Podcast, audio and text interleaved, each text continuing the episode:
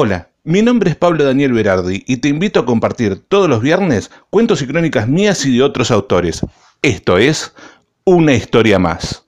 Y hoy presentamos Vacaciones en tiempo de Facebook y otras yerbas, por Pablo Daniel Berardi, y la corrección de mi gran amiga Raquel Hernández. Roberto Arlt, en su aguardiente titulada Argentinos en Europa, comenta que todo argentino que pisa Europa se convierte en un literato y que siente la obligación de escribir libros sobre su viaje para que nosotros, los que no pudimos visitar el viejo mundo, sepamos muy vagamente lo que se siente visitarlo. También comenta que aquel que no puede escribir un libro se dedica a mandar cartas soporíferas a los diarios para que las publiquen y nosotros, pobres diablos pobres, sepamos cómo es la vida de un argentino en Europa. Leyendo esta crónica de Art, se me vino a la, mente la idea de que la forma de expresarnos y hacernos notar no ha cambiado demasiado, sino que se ha modernizado. Volver al futuro. ¿Quién no tiene en su álbum de fotos una foto suya sentado o sentada en una silla a orillas del divino mar de las Toninas? Yo tengo varias en mi haber y como yo, debe haber muchas personas posando en toda la costa argentina. Lo que nos distancia de la época de Arlt es que en esa época todo el proceso fotográfico era muy costoso. Ahora los procesos son todos mucho más baratos debido a la modernización de las distintas fases del revelado. Ahora todo es mucho más instantáneo, más inmediato. Gracias a la tecnología aplicada a la fotografía, podemos tomar instantáneas mucho más rápido que hasta no hace mucho tiempo. Este abaratamiento de costos fotográficos por un lado es bueno y por el otro lado es malo. Es bueno porque nos permite sacar más fotos. Es malo porque no nos permite discriminar la foto que vale la pena ser sacada. Explico. Con el antiguo formato fílmico de 110, 35 milímetros, etc., teníamos como máximo 36 fotos para tomar elegíamos qué momento de la vida merecía ser retratado y todos los álbumes de fotos empezaban igual, a saber, la primera foto amanece en la ruta. Nunca faltaba la foto sacada desde adentro del fitito con el sol saliendo y el campo en su esplendor matutino, o en su defecto, la misma foto del fitito, pero esta vez estacionado en alguna estación de servicio rutera, donde siempre se ve la familia tipo italiana entera saliendo del mismo al mejor estilo auto de payaso. Pero siempre con la sonrisa del veraneante peronista que se va a Mar del Plata. La segunda foto era la parada obligada en Atalaya, donde todos salíamos con una sonrisa de oreja a oreja, una media luna en la mano y el mate en la otra. La tercera foto es en la entrada del pueblo, donde con letras a los Hollywood se lee bienvenidos a Las Toninas. La cuarta foto era el primer día de playa, donde todos salíamos con un hermoso color de piel blanco albino, dando a saber que éramos los de la segunda quincena de febrero y con mucho orgullo. Y así, como quien no quiere la cosa, íbamos regulando las 36 exposiciones hasta llegar al último día con dos fotos sobrantes, las cuales se sacaban en diferentes puntos de la ruta con la característica cara de culo que, identifica a todo ser humano que finaliza su periodo vacacional. Solo sacábamos un rollo porque el revelado salía un ojo de la cara. En el proceso de revelado surgía la intriga, todo aquel que haya ido a Mundo Marino entenderá lo que voy a explicar a continuación.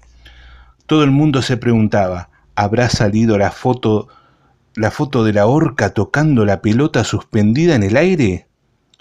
Indefectiblemente esa foto nunca salía. La bendita orca siempre nos mostraba dos míseras partes de su impresionante cuerpo.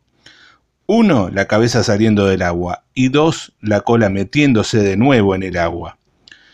Yo creo que lo hacía a propósito para que nosotros, luego de alardear con nuestra cámara, nos diéramos cuenta de que éramos unos simples amateurs y no los fotógrafos de la aventura del hombre o National Geographic que pensábamos que éramos. Aunque debo confesar que con mi cámara Canon de 35 milímetros fotografié a la desgraciada tocando la bendita pelota. Pero se me veló. Otra cosa que tenía el revelado es que las fotos más artísticas, las más cuidadas, las más ansiadas que habíamos sacado, se velaban.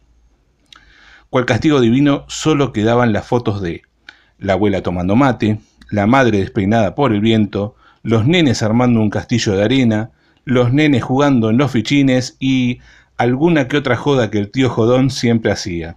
A mi pobre padre le tocó en desgracia posar sentado en el inodoro, inmortalizado de esa manera por mi tío Alfredo. Todas fotos que no pensábamos mostrar, fotos que, a lo sumo, quedarían en lo más recóndito del álbum para que no las vea nadie. Ahora todas las fotos que queremos ver y las que no, están disponibles en el maravilloso universo de Facebook. Con el título de Acá en la playa tomando mates o acá en la playa yendo al baño, hacemos saber al mundo que estamos, estuvimos y estaremos de vacaciones. Todo dato menor será obligatoriamente fotografiado y subido a la red para que nuestros amigos vean cómo vamos al baño desesperados luego de comer una porción de rabas en mal estado. Y no solo eso, guay que te enfermes y tengas que ir a una guardia, porque nunca faltará el que te saque una foto, la suba al Facebook, te etiquete y ponga pucha, indigestión, hoy no vamos a la playa. Esto es lo bueno que tiene Facebook. Esto es lo bueno que tiene Facebook. Si pudiera mirar al mundo con esos ojos de nuevo. El tiempo es relativo. Digo esto porque cuando era chico, las vacaciones en las Toninas eran eternas, llenas de aventuras y de personas por conocer. Ahora, mis 40 años, las vacaciones duran exactamente siete días, ni más ni menos, de los cuales uno lo paso viajando, por ende quedan seis días de playa y siempre estoy rezando para que en ninguno de ellos llueva. Siempre trato de tener la misma rutina de cuando era chico. Trato de no leer diarios, no veo tele, ni escucho radio, salvo FM Las Toninas, que lo único que pasa es música mayormente clásicos de los 80. Así, trato de evitar el paso del tiempo y prolongar mi estadía en el balneario. Pero es inevitable, los días pasan con la rapidez de un rayo. Creo que cuando éramos chicos teníamos un mundo para descubrir. Ahora, siendo más grandes, tenemos todo al alcance de la mano, todo instantáneo, hasta las fotos. Lo que quiero decir con esto es que perdimos la inocencia y con ella se fue la espontaneidad. Antes las playas nos unía, Hoy nos fijamos dónde poner la sombrilla para tener mejor señal de wifi y, y así ver qué están haciendo nuestros amigos. Y al que está trabajando le mandamos una foto nuestra bien tiraditos en la arena para que se muera de un ataque de envidia. Ojo, con esto no quiero decir que todo tiempo pasado fue mejor, porque no es así. El tiempo no pasa en vano. Solo quiero decir que perdimos la frescura, la espontaneidad. Antes solo bastaba con decir, chicos, ¿puedo jugar? Y un comité de amigos se juntaba a decidir si uno se, podía unir a su clan.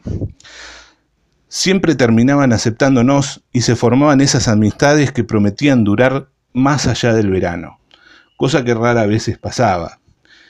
Creíamos en la aventura, en lo mágico. ¿Y quién no tuvo en su niñez una casa embrujada? Yo tuve una.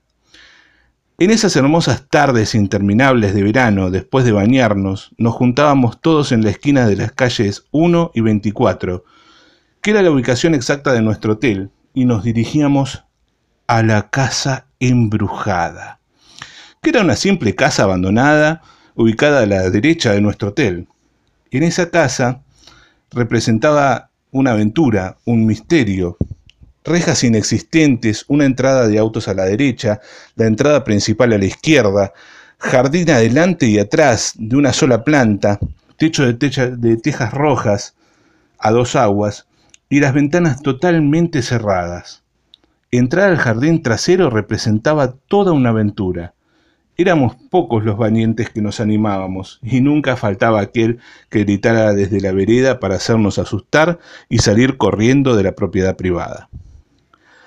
Todo esto se terminaba cuando los propietarios venían a vacacionar y nos dábamos cuenta de que la casa no estaba embrujada, sino que simplemente estaba deshabitada y con la llegada de los dueños desaparecían todos los fantasmas creados por nuestra imaginación incipiente.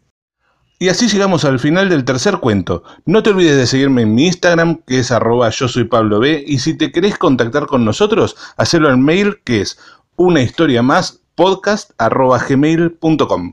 Y ahora sí, hasta el próximo episodio. Nos vemos.